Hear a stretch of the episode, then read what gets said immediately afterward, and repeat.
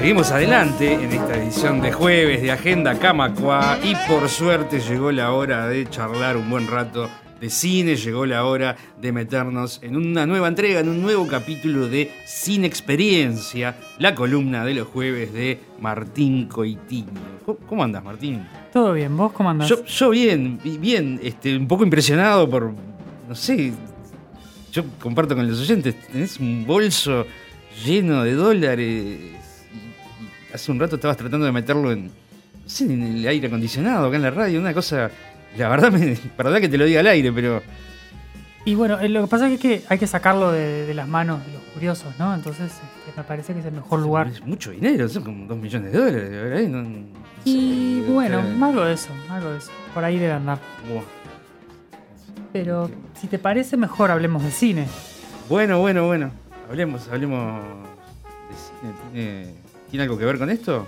Y un poco tiene que ver. ¿Escuchamos el tráiler? Let me ask you something. What's the most you ever lost in a coin toss? Look, I need to know what I stand to win. Everything. Just call it.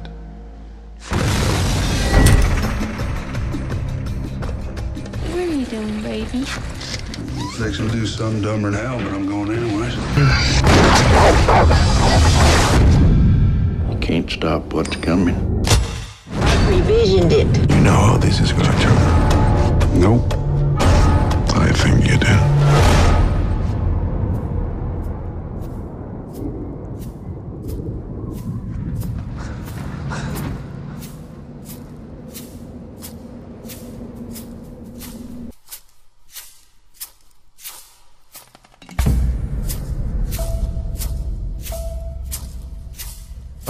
Ahora entiendo un poco más. Los hermanos Cohen, este, No Country for Old Men, sin lugar para los débiles. Sí, señor, sí, señor. Aclaremos que son de utilería, esos dólares o son de verdad. no Eh, lo sabemos. No lo vamos a No vamos confirmar a ni negar por las No dudas. lo vamos a revelar el final. Bueno, bueno una película de los hermanos Cohen, No Country for Old Men. eh, no hay país para los viejos, no hay lugar para los viejos, una cosa así sería Una una cosa cosa, así. más literal. Sí, sí, y aquí basada- conocida como Sin lugar para los débiles. Exacto, basada en la novela de Cormac McCarthy que estaba bastante de moda Sí. en esa época. Y yo, a, a mí me gusta ser, ser, ser honesto y ser sincero con- Ay, ay, me da- contigo y, con, miedo. y con los oyentes. Porque, no, porque creo que uno tiene que, que a veces este, interpretar sus propias limitaciones y sus, sus propios prejuicios y preconceptos, ¿no? A, mí- a mí me pasa con esta película que nosotros hemos visto películas que no son merecedoras de ganar el Oscar, hemos visto. Este, por ejemplo, Shakespeare apasionado, ponele un- con un ejemplo. Sí, me acuerdo que lo, lo Este, hablamos. Y no sé, para, para dar una idea, u otras que, que podemos entender por qué ganaron, aunque a veces no nos termine de cerrar. no te copa a vos, pero entendés el contexto. Claro, pero, pero ente- entendés porque puede ser por un movimiento específico eh, cinematográfico, porque representaba, como hemos dicho con otras cosas, esas cosas que solo Hollywood puede ofrecer, este, ese tipo de cosas. A mí lo que me pasa con No Country for Men no es que no entienda exactamente por qué ganó, sino que yo no entiendo, no entiendo exactamente qué es lo que tiene de maravillosa como película. O sea, yo la vi en su momento cuando salió en el cine y, y no me cerró, no me terminó de cerrar, había algo que no me, que no me cuajaba y, y dije, bueno, este, viste que me ha pasado con otras películas Sí. que hemos hablado y después cuando la reveo digo, opa, no, caramba, este... Era yo, eh, o el sí, paso del tiempo a veces. eh, eh, claro, ha puesto otras cosas en perspectiva. Acá no me pasa, yo sigo teniendo los mismos problemas que tenía antes con la película. No hay caso, digamos. Eh, exacto. Que, que no quiere decir que yo no, no le encuentre una cantidad de cosas muy interesantes y muy buenas a la película. Pero eh, no termino de, de- de comprender es- esa... Porque esta, esta es una de esas películas que ganó y tiene el lustre de, de obra maestra, de, de cosa maravillosa de la cinematografía. No es como Crash, la que vimos el año pasado, que ganó Sí. y podemos entender por qué ganó, pero después hay como una especie de consenso generalizado de que, en realidad ta, fue pasó, pero Sí, sí, no este la semana pasada no la anterior. Y en este caso no pasa porque em, vos preguntás y yo a veces, no sé, puedo pensar que, que también tiene un poco que ver con, con quiénes son los, los creadores, ¿no? Y que siempre tenemos un- un- un- una inclinación, un bias, un prejuicio a darles la derecha cuando sabemos que son gente que, que- que sabe lo que hace en general y que hace cosas muy buenas. Y, y puede que haya también un poco de eso y Había un poco de Mucha inclinación. expectativa previa, tal vez. Claro. Porque venían de hacer grandes películas. Exacto, seguramente, sí, no sé si coincidís o no, pero. Obvio. Y acá no, hablamos de Fargo, Fargo, como, una, como una obra maestra, sin duda. Este, pero, a ver, es una película que está muy bien filmada, que, que genera climas de una forma espectacular, eh, climas de tensión, este, eh, un, un sentido de, de inevitabilidad con el villano ese que interpreta Javier Bardem, que, que sin duda uno siente que es como una especie de fuerza de la naturaleza imparable, Sí, ¿no? sí. O sea, lo que la película quiere contar, en definitiva parece contarlo bien, pero no entiendo qué es lo que quiere contar o si es una versión demasiado capaz que atada a la, a la literatura que la, que la Claro. sustenta, ¿no? Claro. Este, em, si bien tiene cinematográficamente grandes hallazgos, me parece que su narrativa está demasiado dependiente de, de una cuestión literaria. Entonces hay, hay un poco de, de- filosofar eh, centrado bastante en el personaje de Tommy Lee Jones, ¿no? De, filosofar una especie de, de qué jodido que está el mundo, ¿no? Creo que eso es un poco eh, uno de los, de los conceptos que están ahí presentes y cómo se fue todo a- al carajo, hablando mal y pronto, este, de la sociedad. Pienso que hay un poco de eso, pero eh, no, no sé, no, no lo termino de, de- de encontrar del todo. Y si la vemos, te pregunto yo, Sí. eh, sin pretender quebrar una lanza por los hermanos No, que no, que precisa nada más que, que yo quiebre ninguna lanza, obviamente. Pero, y, y si la miramos, yo sé que vos lo hacés también siempre, pero lo- quiero hacer el ejercicio al aire. Y si la miramos como una historia, Sí, bien. quiero decir, este. Estoy, estoy, entiendo, entiendo a dónde vas y que yo creo que iba, iba a apuntar un poco a, Ah. a ese lado también. Estaba pensando y estaba comparando con eh, Los Infiltrados, la Sí. película que hablamos la semana pasada. Es de vuelta una película que eh, uno la puede, la puede entender como una película cuyo objetivo es básicamente contar una historia lineal y contarla de la forma más efectiva posible y más este, entretenida, no en el sentido básico, ¿no? pero en el sentido de, de bien, de que, de que te atrape y de que Sí, te lleve sí. y que... ¿sí? Entonces, esa película, en ese sentido y en ese contexto, funciona perfectamente. Es eh, una historia contada de una forma casi lineal, con algún flashback, alguna cosa así, pero una este, edición simultánea, como lo hablamos, ¿no? Efectiva, que genera tensión en cada momento, que te lleva a, a ver qué es lo que va a pasar y que tiene un final redondito y todo eso, y bárbaro. El problema es que yo creo que la película a uno le cuenta qué es lo no solo qué es lo que le está contando, sino que qué es lo, qué es lo que quiere contar y cómo lo quiere contar. Entonces, yo no, no puedo leer No Country for Old Men como una película que solamente busque contar lo que está mostrando, porque tiene, como te decía, en los diálogos que tiene Tommy Lee Jones como una carga em, puntual de querer enfatizar algo. Entonces, la película em, no está tratando de mostrarnos esa historia de la forma más eficiente posible. ¿Por qué? Porque, por ejemplo, cuando muere el personaje de Josh Brolin, que es Sí. casi prácticamente el protagonista Sí, de la total, película, total. muere fuera del campo. ¿ah? Sí. Y cuando al final Anton va a ir a matar a la mujer, creemos que la mata, pero también muere fuera de campo. Entonces, no es que la violencia sea un objetivo en sí mismo, pero eh, desviar la cámara de esos momentos o, o- o no contar eh, las, las cosas que generan más tensión y que, que en definitiva parecen ser el nudo de la cuestión, nos está queriendo decir algo. ¿no? No, eh, no es, la película no está tratando de ser una historia sencilla solamente.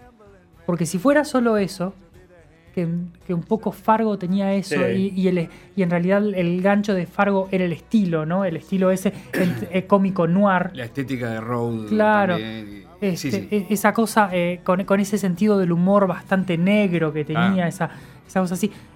En esa. Que acá la- es otra cosa. la- Es otra claro, la película era eso. Y en esta hay, hay otra cosa, hay algo más que está como tratando de salir a la superficie y que o Pero yo que no es lo una, agarro. una cuestión moral. Claro, y me parece que viene por ese lado. O sea, está tratando como de hacer una especie de cuento moral de, de una evaluación este, de, de- de la psique humana y de, y de la maldad y de no sé qué, y, y lo intenta hacer. Y Yo veo que lo intenta hacer y me parece que, em, que pierden eso. Me parece que si la película fuera más sencilla, al contrario, en vez de ser más Bueno, compleja... de, de repente eso es lo que le llevó a ganar también. Claro. Podría ser, ¿no? Sí, de esas eh, contradicciones. sin que- duda que, que- que- o sea, que, creo que tiene una- una- unas pretensiones importantes y que capaz que hay gente o que las entendió o que creyó entenderlas y eso un poco lleva al, al éxito de, de la película. Eh, a ver, tiene grandes hallazgos, ¿no? Digo, la, la actuación de Javier Bardem es un gran hallazgo. Es un rarísimo, es un Terminator. Eh, este, Exacto, es, es imparable sí. y, y desagradable. Y también, este es un personaje que, que no, no recibe ningún tipo de, de, de sanción moral en la película, ¿no? Este, es simplemente. Es un personaje que no tiene arco, ¿no? Está bien actuado, está muy bien actuado el personaje, pero eh, ¿qué cambia en Anton desde el comienzo de la película hasta el final de la película? Las circunstancias. Pero como personaje no evoluciona. No creo que haya ningún personaje en la película que evolucione. ¿no? O sea, que, que tenga un, un arco dramático. En ese sentido hay una li- linealidad. Ah, Exactamente, o sea, este, eh, todos los personajes pasan por las cosas que pasan sin ser necesariamente transformados. Es más, la- unos cuantos van a, van a morir en el camino, o sea que... Pero la, la actuación es, es sin duda muy buena porque eh, genera eh, incomodidad, genera esa sensación de miedo en el que lo está mirando, esa sensación de que Javier Bardem tiene un arma asesina en la mano, pero además él es un arma asesina, ¿no? este, y, y con, con- probablemente con una de las armas más poco prácticas de la historia del cine, porque es un coso con- con- con- con un- que tiene que andar cargando, que debe pesar un montón de kilos, Sí, sí. este, que además tiene una manguera que debe ser de lo más este, endeble, ¿no? Porque una manguerita de goma tiene para, para el, Como para el disparador como caño. como caño eh, y, y además eh, requiere que la víctima eh, esté prácticamente quieta para el momento en el que vas a disparar, ¿no? Porque cualquiera se mueve un poco y se termina. Este, pero bueno, eh, como efecto visual está, está muy bien logrado y como, y como, con- como, como personaje compuesto por, por Javier Bardem está muy bien. Además es eh, perfectamente sí. disimulando el acento, ¿no? O No, sea, está muy, muy bien. eh, es porque es, es una especie de, de acento de nada que tiene, que eso este, en definitiva lo hace también eh, más amenazador porque los otros están más atados al- al- a lo terrenal de, de sus personajes, al ¿no? O sea, al son, de, son de Texas, son de Nuevo que sea. México, Claro, hablan, Texas, hablan sí. como hablan y, y entonces este, eso los vuelve personajes reales, digamos, eh, atados a una circunstancia, a un, a un territorio, a un momento y lugar. Que él no tenga ese acento, que él no tenga eh, esas características de, de- del tejano, Sí, es de un lo que alien, sea. es como un alien, claro, este, le, le da un, un factor eh, absolutamente por fuera de, de la realidad normal y eso está, está muy bien logrado. De vuelta, creo que ese tipo de, de cuestiones son em, muy importantes porque la película, más allá de que a mí no me guste, está muy bien contada en muchos momentos, en, esa, en ese generar tensión, en ese sentir que el personaje de Javier Bardem puede liquidarte caprichosamente, además, eh, porque sí en cualquier momento, ¿no? Este, porque lo vemos matar gente sin ningún tipo de, de prurito, ni ningún tipo de contemplación de, de las circunstancias, ni, ni ninguna valoración moral. La película no tiene absolutamente ningún tipo de valoración moral. Y eso eh, es, es, es interesante de ver. Porque Josh Brolin no muere por haber, ido, por haber agarrado los 2 millones de dólares. Él muere porque volvió a ayudar al tipo que se estaba muriendo en la camioneta. Exacto. Para Aquí- llevarle el aquí- bidón de agua. Que recordemos, cuando lo deja, cuando se va, lo deja medio moribundo ahí, Sí, una cosa exactamente, así, el tipo y- estaba pero, pidiendo cua- agua. pero cuando vuelve ya lo terminaron de matar. O sea, lo- Claro, lo- exacto. lo- vuelve, lo cosieron vuelve a balazos. porque la conciencia lo lleva, llega y encuentra que están más muertos que los muertos y Claro. ese Y ahí, y empieza el lío, porque justo Porque llegan los, llegan los malos, los él tiene que dejar la camioneta y, y lo, y lo salen a buscar. Y bueno, a partir de la camioneta es que van a saber quién es, dónde vive, todo ese tipo de cosas. Entonces, em, no me queda claro el eje moral de la cuestión acá, ¿no? O sea, eh, porque en definitiva, probablemente la buena acción del personaje es la que lleva a su caída, ¿no? Eh, de vuelta, hay, hay, hay momentos en los que em, gente recibe un castigo que no necesariamente queremos que merezca y otros en los que, en los que parece sí em, acomodarse la, la cuestión y decir, bueno, está, este, son, son parte de, de- de la del- de, ese, de ese mundillo Ese eje- criminal. eje del mal. Exacto, Sí. y bueno, y, y él va y los liquida y, y no hay problema con eso.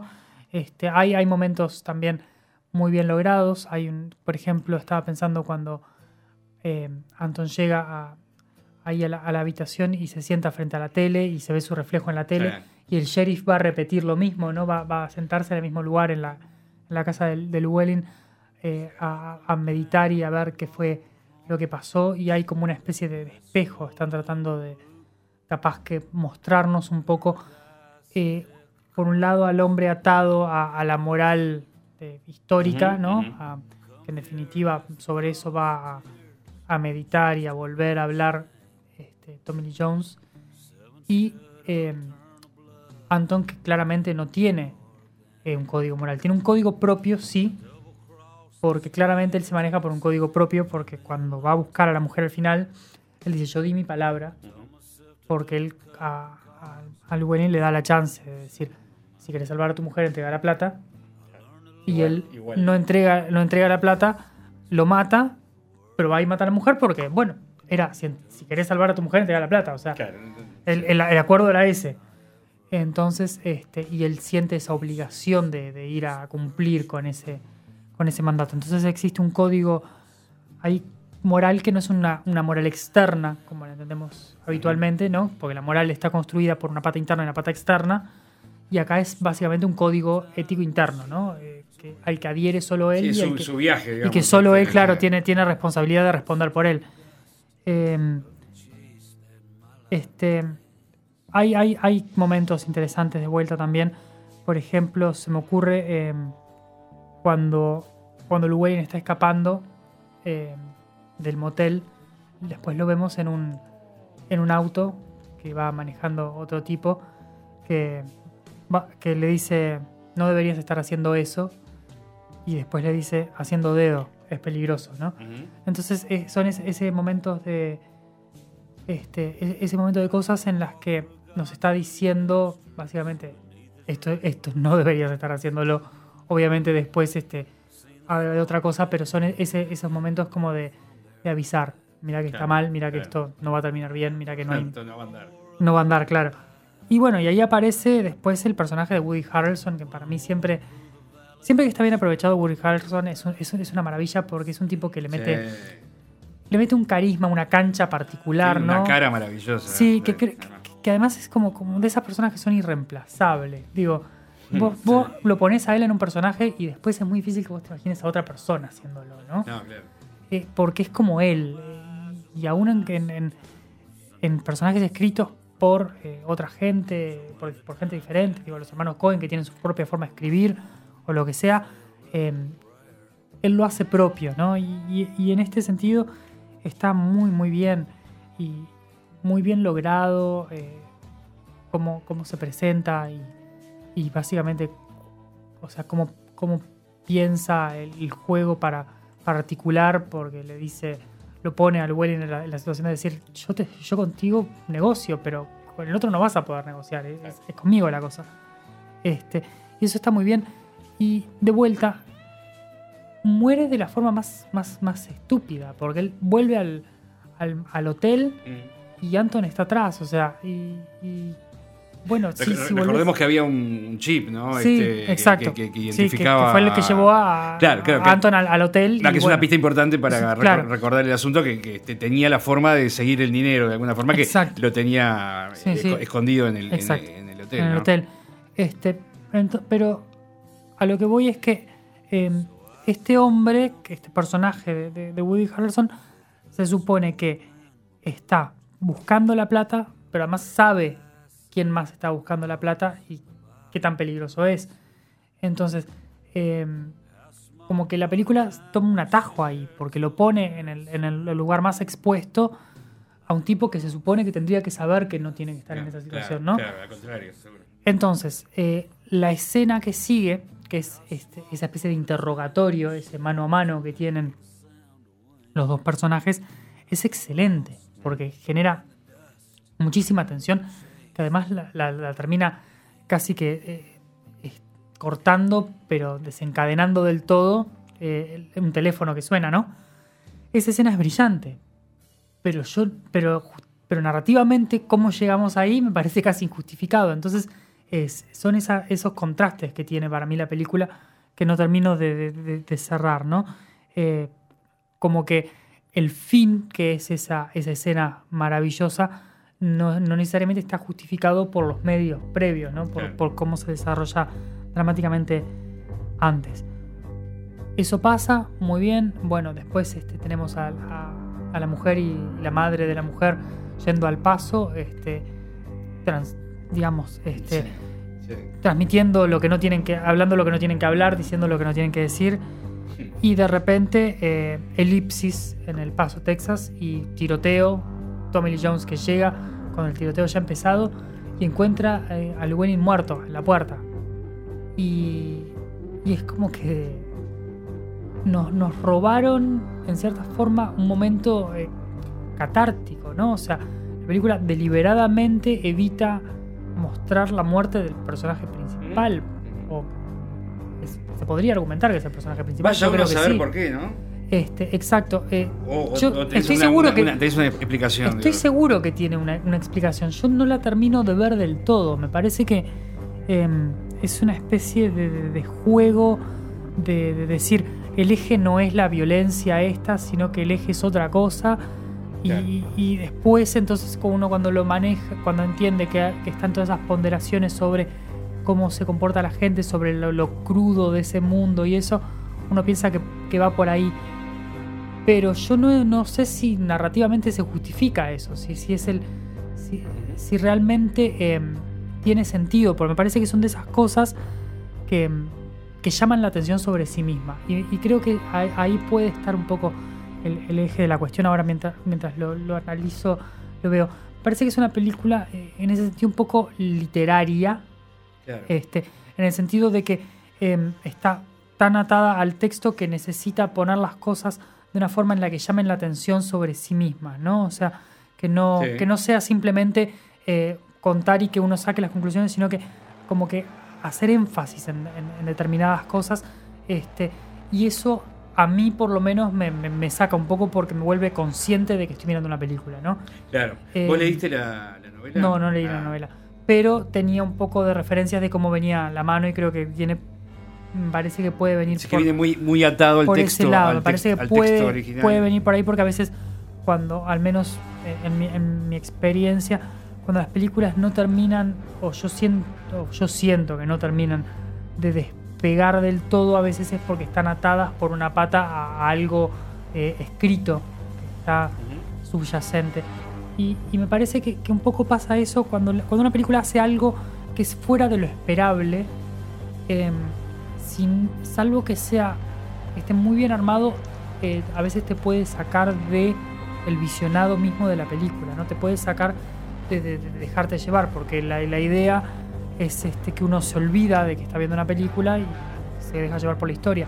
Y este tipo de cosas hacen énfasis en porque hacen énfasis en que vos te estás perdiendo de algo. O sea, vos decís, Sí, no, esto no, no había ocurrido, que yo recuerde, en ninguna de las anteriores de ellos. Yo no lo había visto. en, ni, ni en- ni No. en, este, en Educando Arizona, que era una comedia maravillosa, Sí, ni en Barton, Fargo, Barton Fink, Fink. en Fargo, El Gran Lebowski. que- Exacto, este, sí. Tampoco, digo, No, eh, porque además, Más por allá del tono de la película. No, pero claro, el Gran Lebowski es, por ejemplo, eh, exactamente lo contrario. Es una Sí, película que es, es, es puro ejercicio, es puro ejercicio de estilo, pero que es puro ejercicio de estilo cinematográfico. O sea, es eh, la- la- el cuento de la nada misma por sí misma, ¿no? Pero con, con ese, con ese juego de, de no te estamos contando nada, sino que te estamos llevando de paseo.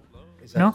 En este caso, eh, me parece que no, me parece, por, por eso mismo que te decía, yo no creo que uno tenga que tratar de darle demasiado, demasiado con, demasiada justificación a lo que está viendo.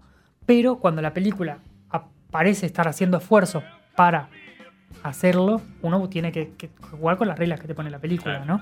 Entonces me parece que viene un poco por ahí.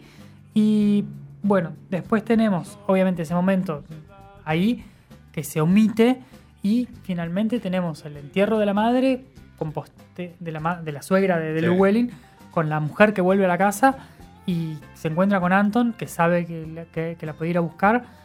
Y, y esa muerte que también pasa fuera de plano, con esa moneda en el aire, que un poco...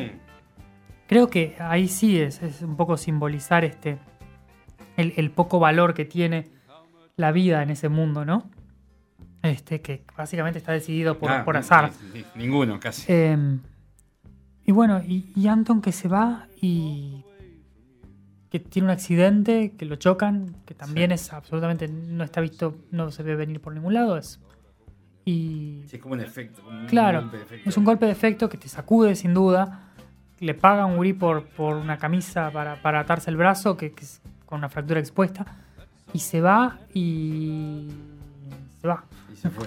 Y termina con de vuelta con monólogo de Tommy Lee Jones que está tratando de situarnos una cuestión moral que no eh, entiendo del todo eh, en qué se encaja.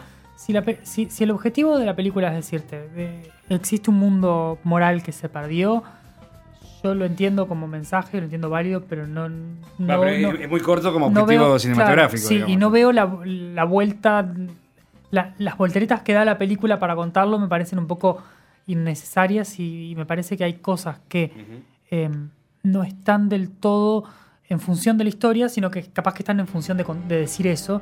Y me parece que, que no, que, que en una película lo primero es la historia y, de Sí, la sí. historia tiene que desprenderse lo demás. Me parece que Correcto. A mí el cine por lo menos me funciona más de esa manera. De vuelta, eh, tiene momentos uno a uno que están geniales, tiene momentos de tensión que están geniales. Hay una, hay, hay una cosa que, hacen los Cohen con la cámara que es, es- es maravillosa Sí. en, en ponerte en el lugar eh, de, de sentir la tensión que sienten los personajes y eh, no se puede negar la técnica de ellos. Entonces, yo ahora cuando vayamos a, a las nominaciones que vamos No, y ahora... la- la- las actuaciones son Sí, maravillosas Me parece eso que eh, la dirección es muy buena y, la- y las actuaciones son muy buenas. Lo que yo no termino de entender Sí. es el guion y, la, y, la- y la- y la- y el armado de la película en sí. No te cierra el encare de, de ellos. Exacto. Claro. Pero Bueno, sin duda que tiene una cantidad de buenos hallazgos y que este, es una película interesante y que son de esas que más allá de guste o no, creo que hay que ver.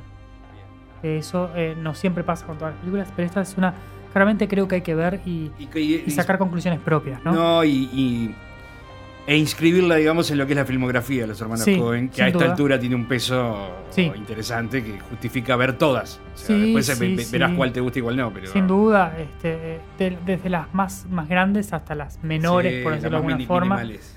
este, que, que sin duda tiene, tiene mucho porque esos son directores mu- muy interesantes, que, que tienen una forma muy, muy interesante de, de armar diálogos y de contar y que habitualmente tienden a, a incluir un poco de humor este, Sí. en, sus, en sus diálogos y en sus historias que realmente eh, valen la pena, vale la pena analizar y, y ver, sin duda, y repasar en la filmografía.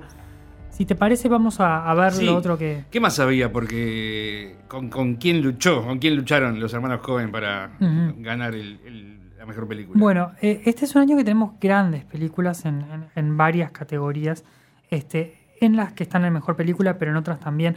Creo que lo decimos muchas veces, pero, pero este es, es- es un año realmente de esos que... Este, Un año pesado, un año. un año pesado que cuando, cuando veamos el año que viene vamos a ver la diferencia. Este, y, por ejemplo, vam- vamos a arrancar con, con la más livianita y para hacer este, un contraste interesante. Juno, Mm. gran película independiente de esas Te- que te- son... Te, te puede, a vos no Sí, sí.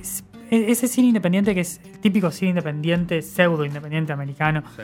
este, muy bien actuada, muy, muy divertida, con una, con una elección de, de- de la música en las canciones que está genial, con Ellen Page que está genial, Sí, sí. eh, también este, Michael Cera, una, una, una comedia muy, muy buena. No, es muy, muy, muy linda, muy linda. Muy bien lograda. Es, es linda en el sentido de. Sí. Sí, sí, sí, sí, exactamente. Esa que como la ves y buen decís, qué- que la pasé, linda película. Este, estaba eh, de Edgar Wright, Expiación, Atonement. Este, Ah, eso. Atonement es, es una película buenísima, atada también a un libro, este, pero excelente, con Kira Knightley, con Saoirse Ronan, este, una, una película con Will McAvoy, eh, buenísima sobre la culpa, ¿tá? ambientada en Inglaterra eh, a principios de siglo y un poco durante la Segunda Guerra Mundial, que de esas que tiene un giro que, es inesperado y que no lo quiero decir por si alguien no la vio, No. para que la vea. Eh, es una película que la otra vez hablábamos con, con mi novia que ella la vio conmigo y que quedó afectada seriamente por, por, por la película y, me decía, este, no, no es que no me gustó, me decía, es que me, me afectó, le pegó mal y, y es una de esas películas que realmente eh, pega, pega fuerte, son... Es, este, Uno tiene que pensarlo Poderosa. dos veces antes de llevar a la novia a verla. eh, sí, sí, Claro. sí, pero la verdad que está muy, muy bien. Muy buena película. Eh, estaba Michael Clayton, que probablemente de- del grupo es la que menos se recuerde, eh, con George Clooney. Una película linda, prolija, pero no, no, no particularmente memorable. Y estaba una de las mejores películas de- del siglo XXI. O sea que ya estoy diciendo cuál era mi favorita para mejor película Sí. que es, eh, que es tan, tan, tan, tan buena que yo no puedo creer que no haya ganado a mejor película, porque es, es, es- la verdad que es uno de los puntos altos de, de la filmografía reciente. There Will Be Blood, Petróleo Sangriento, Ah, con Daniel Day-Lewis, Sí. de Paul Thomas Anderson. Una película que está inspirada en un libro, en la primera mitad del libro, el libro este lo leí, después va por otro lado totalmente diferente el libro, pero la película es, ¿cómo decirlo? Es, es como la heredera de, de- de Citizen Kane, digamos. O sea, tiene eso de eh, la corrupción del poder, el dinero, la ambición, como una especie de pecado originario americano, ¿no? Entonces, es la, la expansión americana hacia el oeste, eh, como expansión económica, como búsqueda desesperada capitalista, y un Daniel Day-Lewis que es absolutamente sí, sí. maravilloso sí. eh, desquiciado, eh, cegado por, por esa sed de dinero, por ese objetivo de, de- de quedarse con, con todo, este, que, que- que toma su, su milkshake y el tuyo también. Exacto. Este, eh, Este es el de Magnolia, ¿no? El, el director, sí, si no me equivoco. sí, ¿no? Paul Thomas Anderson, sí, sí, sí, Claro, sí. claro. Es Este, bueno ese de- y de muchacho. Punch Drunk Love, esa, la película de Adam Sandler, esa que todo Ah, el mundo sí, dice, sí, qué película de Adam Sandler. sí, sí, y, sí. y The Master. Eh, Es un, un director eh, muy interesante. Y acá lo que, lo que hace con la cámara es increíble. La película arranca como con 15 minutos prácticamente sin diálogo. Este, y, y no se siente la falta, es porque es la lucha del hombre por, por obtener e- eso. eh, eh, la obsesión de Daniel Plainview es tal que nosotros nos, nos llevamos con ella, ¿me entendés? Nos vamos acompañándolo porque lo que transmite eh, se contagia. Entonces es, imposible no, no dejarse llevar y no, no dejarse atrapar por una película tremendamente bien, bien contada, este, tremendamente poderosa, eh, que para mí eh, vale muchísimo la pena y, creo que este, es una, una de esas películas que realmente, realmente son imperdibles y, y para entender eh, muchísimo de, de Estados Unidos y de cómo se ven ellos mismos y, y cómo, y cómo se entienden. eh, Qué raro que no ganó. ¿no? Digo, Era, eran- en- en- en- en realidad era una. eh, Son, es de esos años, sé que es una carrera en la que hay dos, dos favoritos. Y las dos películas eran, eran, eran favoritas. Este, no Country Sí, sí, sí. Y, y- y Petróleo Sangriento eran las dos, las dos. Y cualquiera de las dos podría haber ganado, eh, según lo que dicen los expertos, ¿no? Este. Creo que, que había una especie de deuda con los Cohen que también este, puede, a veces, muchas veces, eso, viste que son factores. Sí, ya lo hemos conversado varias veces. Eso Pero, que puede de pesar. vuelta, eh, uno ve la cantidad de críticas positivas y sin duda que, hay, que, que no es solamente que, que- que se sintieron en obligación, sino que realmente se vio en su momento y hay gente que la ve como una, como una película extraordinaria. Eh, yo no lo, no lo veo así, pero, pero creo que, que- que viene en ese sentido. Y, y bueno, y Petróleo Sangriento era también una, una película que estaba en esas condiciones y una de las dos obviamente tenía que ganar y ganó este, Sin lugar para los débiles, que también ganaron eh, no habitual, una cosa nada habitual, un premio doble, los hermanos Cohen a, a mejor director, ¿no? Mejores directores. que también estaba nominado Paul Thomas Anderson, ¿sí? También estaba nominado Jason Reitman de Juno, estaba Tony Gilroy de Michael Clayton, y el que estaba era Julian Schnabel por esa película muy interesante en cómo está contada, que se llama eh, La escafandra y la mariposa, que es una película contada desde el punto de vista de un tipo que está paralizado y nosotros y es con, con un punto de vista subjetivo, o sea, nosotros vemos la realidad como si fuéramos él. Es una película interesante, yo no sé si es una gran película, pero la forma en la que está contada, ¿no? Eh, sin duda que es eh, absolutamente extraordinaria y es, es una es una forma eh, increíble de, de contar una historia absolutamente subjetiva, con una cámara totalmente subjetiva. Este, las fotografías de Janusz Kaminski, o sea que, que, puede solo mover un ojo, ¿no? Exactamente. Este, exactamente. Entonces Claro. la respuesta va dada por eso y, y como te decía Janusz Kaminski, que es el, el director de fotografía de Spielberg desde la lista de. Schindler para acá, un tipo que, que sa- que sabe cómo filmar, este, que junto con este director Julian Schnabel arman una, una, una construcción muy interesante sobre, sobre la, la- la- la- la vida de este tipo que queda paralizado. Eh, que de vuelta, no, no sé como, como película qué tanto mérito narrativo tiene, pero la forma en la que está construida hace que valga la pena y hace que tenga un valor eh, de dirección y de fotografía que, son absolutamente destacables. En actor ganó Daniel Day-Lewis, claro. merecidísimo por Petróleo Sangriento, merecidísimo porque eh, el personaje, él se come el personaje y el personaje se come la pantalla. O sea, es, es magnético lo que hace. eh, es una de de esas actuaciones que son memorables totalmente. Eh, estaba George Clooney por Michael Clayton, estaba Johnny Depp por Sweeney Todd. Eh, no- supongo que no por cómo canta, pero Sí, claro. pero sí, está buena la película. Pero, Sí, pero Johnny Depp no es un gran cantante y, y la película es está una- interesante. Es una rareza, pero está bueno. Pero está, está bien. Estaba Tommy Lee Jones, que estaba, que estaba por otra película también ambientada así en esa cosa medio oeste, que era en el valle, en el valle de Ila. Y estaba Vigo Mortensen Mm. por Promesas del Este de, de Cronenberg, que yo la vi hace poco, no la había visto. Y es un muy buen trabajo, como una especie de mafioso ruso. eh, Muy interesante. Eh, una, una buena película, la verdad que también creo que vale la pena revisar Eastern Promises, Promesas del Este. Anótenla, eh, eh, vale la pena. En actriz estaba Marion Cotillard, que ahí se dio a conocer con la película sobre Piaf. La Vie en Rose, se conoció internacionalmente. Está muy bien. La verdad que sí, un trabajo muy bueno, eh, con una transformación estética muy importante, muy bien. Estaba Kate Blanchett, que le hemos tenido Abonado. hace poquito. Este, acá estaba con la, con la continuación de una película de la, que, hablamos en la década de los 90, eh, que era Elizabeth, acá Elizabeth de Golden Age. Ella re- retoma el personaje y hace una, una secuela en, en un, en un tipo de películas en las que habitualmente no vemos secuelas, pero acá sí. Julie Christie en Lejos de ella, esa película de Sarah Polly eh, sobre esta mujer luchando con el Alzheimer, está basada en, en- en algo escrito por Alice Munro, la que ganó este, el Nobel de Literatura hace unos años. Sí. Eh, Laura Linney, también con- abonada de la casa de Savages, y Ellen Page por Juno, que eran las, las nominadas a Mejor Actriz. En actor de reparto, Javier Bardem gana por, por No Country for Old Men. Como decíamos, un personaje que probablemente no evoluciona, pero que en su presencia, sin duda, que, que- que marca Ah, sí, sí. presencia, valga la redundancia, este que, que está, eh, que tiene esa cosa de, de- de- imparable, de magnético y absolutamente arrollador, esa fuerza de la naturaleza que es Anton Chigurh.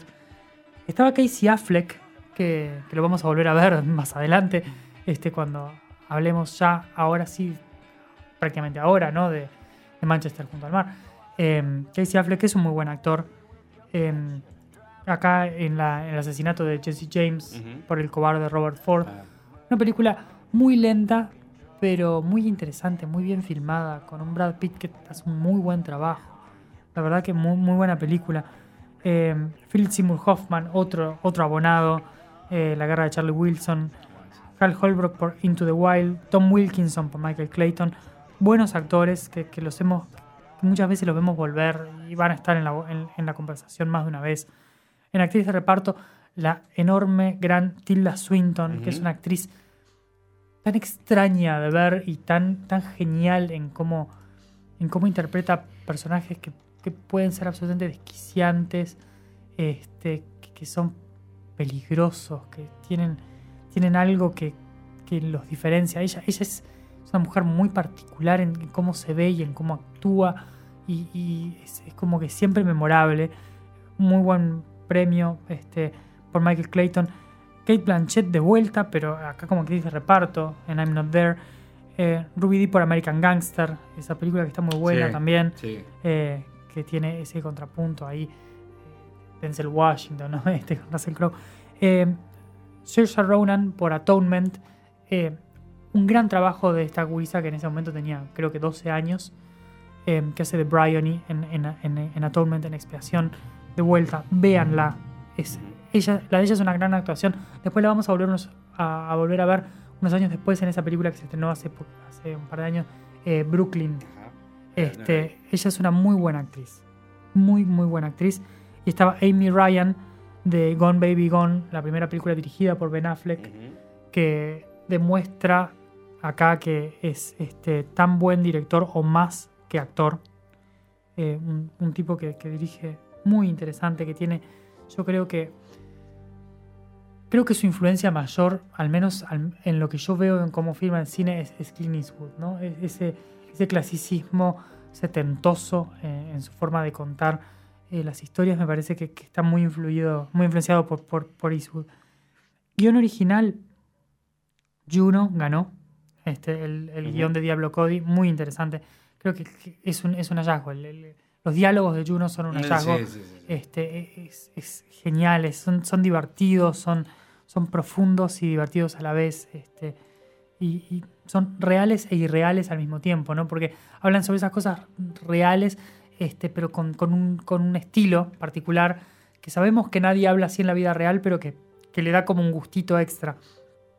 Estaban también Lars y la chica real, Michael Clayton de Savages y la que va a ganar después a mejor película animada, que para mí es uno de los mejores, sin duda, guiones del año y que yo lo hubiera puesto entre las cinco mejores películas ¿Cuál? del año, que se llama Ratatouille Ah, sí. de Brad Bird, sí. que es una película Es hermosa, de esas que, es sí, a mí me hace feliz. Es una de esas películas que me hace hermosa, feliz. Es hermosa.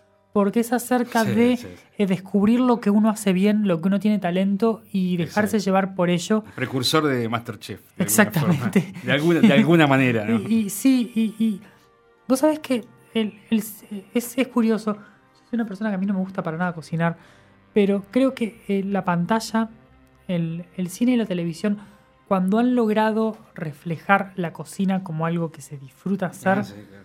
y como algo que se puede transmitir sensorialmente, supera las limitaciones de no tener sentido del olfato ni del sí. gusto y, y maravilla, ¿no?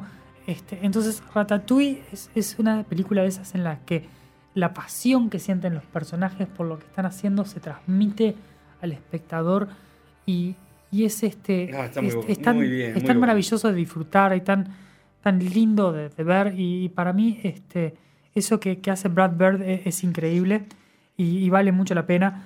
Eh, bueno, guion, adaptado estaba No Country for Old Men, que fue la que ganó. También estaba Atonement, como decía, vale Sí, mucho la pena. sí. Lejos de ella, La escafandra y la mariposa y Petróleo Sangriento, muy buenos guiones. Animada Ratatouille, extranjera, eh, una película eh, austríaca que se llama Los Falsificadores. Es, es un año tremendo. Es Sí. un año tremendo. tremendo. Eh, en música, bueno, volvemos a Expiación. Escuchen la música de Expiación de Darío Marianelli. Este, mezcla una máquina de escribir con la música. Este, entonces, eh, porque hay, hay una carta que es el eje fundamental que desencadena todo en la película. ¿Cómo está integrado eso? La música de Atonement es increíble. Eh, canción de una película musical que se llamaba Once, una película independiente musical. Eh, Falling Slowly es la canción que gana. En edición y mezcla de sonido, The Born Ultimatum, que, este, que también en edición ganó. Como dijimos, Paul Greengrass hace esa cosa con la edición y la cámara en movimiento rápido y esa cosa que creo que de la trilogía Bourne esta es la mejor para mi gusto y está muy bien lograda y muy bien armada. Dirección de arte Sweeney Todd, de, de vuelta. Creo que es esa película que tiene esa cosa Tim Burtoniana muy bien, muy bien armada, visualmente muy bien lograda. En fotografía, Petróleo Sangriento, gran fotografía de Petróleo Sangriento, una película que vale muchísimo la pena ver. Maquillaje la vi en Rose por la transformación que se de, de Edith Piaf. Y en vestuario, Elizabeth, este, la esta segunda parte de Elizabeth.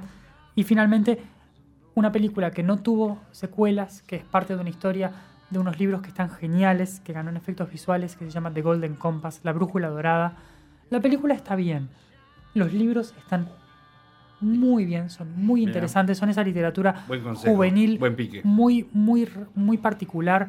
eh, es una literatura juvenil eh, medio subversiva, medio atea, medio una cosa así. Eh, una trilogía, eh, La Brújula Dorada, El Cuchillo Sutil y ahora no me acuerdo cuál era la otra. Este, pero que están muy, muy, muy bien. Eh, que a mí me gustaron mucho. Philip Pullman es el autor. eh, que la verdad los recomiendo. Vayan a buscar los libros esos porque ya que estamos, hacemos recomendaciones literarias también. Sí, sí, ¿por qué no? Como te decía, un panorama de una cantidad de películas muy interesantes. No, un año, un año lindo. Desde las que estaban nominadas a, eh, a mejor película hasta, yo qué sé, Promesas del Este, o Ratatouille, o no sé, La Escafandra de la Mariposa, eh, Gone Baby Gone. Hay una cantidad de cosas muy interesantes para ver y, y vamos a tener un contraste muy interesante porque el año que viene vamos a tener el año que rompió los Oscars. Porque después de lo que pasó, no se pudo volver. Ya nos dejás enganchar. Nos dejás enganchado, decía.